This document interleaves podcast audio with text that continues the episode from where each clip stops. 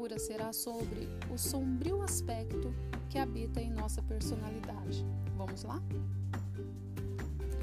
Todas as pessoas têm em sua personalidade um aspecto sombrio, uma espécie de submundo conturbado da própria psique. Yang dizia: ninguém se ilumina imaginando figuras de luz, mas conscientizando-se da própria escuridão.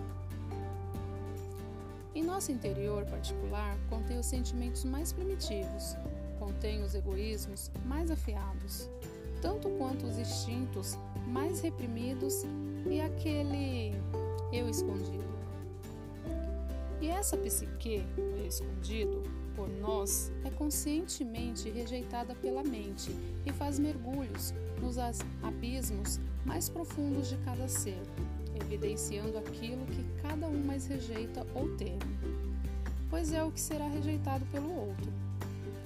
A sombra traz à discussão o confronto dos sentimentos tomados diante os conflitos e às vezes bloqueados por nós mesmos diante das nossas frustrações com os nossos medos, inseguranças ou ressentimentos.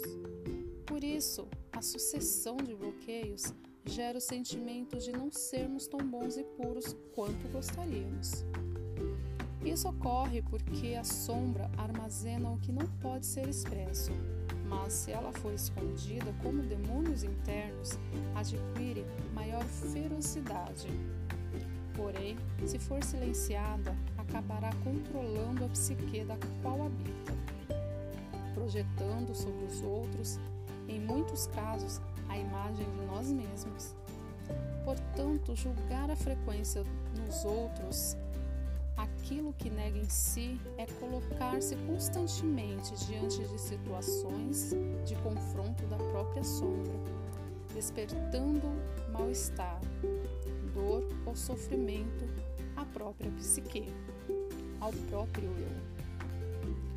Saiba que confrontar a própria sombra, integrando-a à luz, é libertador. Beijos de luz. Até o nosso próximo podcast.